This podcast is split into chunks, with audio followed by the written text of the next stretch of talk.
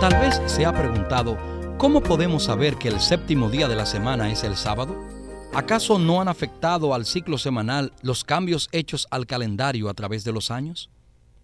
A lo largo de la historia se han hecho varios cambios al calendario, pero ninguno de ellos ha afectado el ciclo semanal. Cuando Jesús vivía en nuestro mundo, el calendario que se usaba era el juliano. Llevaba este nombre en honor al emperador Julio César, monarca romano, que murió unos 40 años antes del nacimiento de Cristo.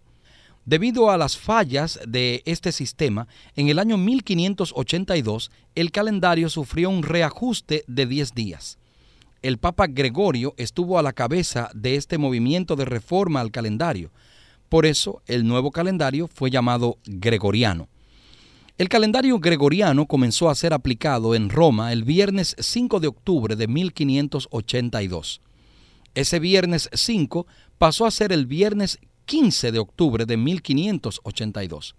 Solo hubo un cambio en la fecha. La sucesión de los días de la semana no varió en absoluto.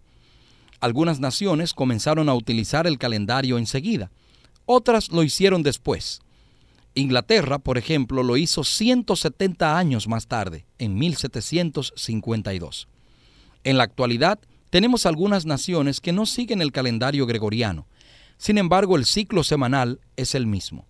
Por lo tanto, el séptimo día de la semana de hoy es el mismo séptimo día de la semana cuando Jesús estuvo viviendo sobre la tierra. El calendario no afectó el ciclo semanal. Todos tenemos preguntas. La Biblia tiene respuestas. Les acompañó el pastor Domingo Guzmán.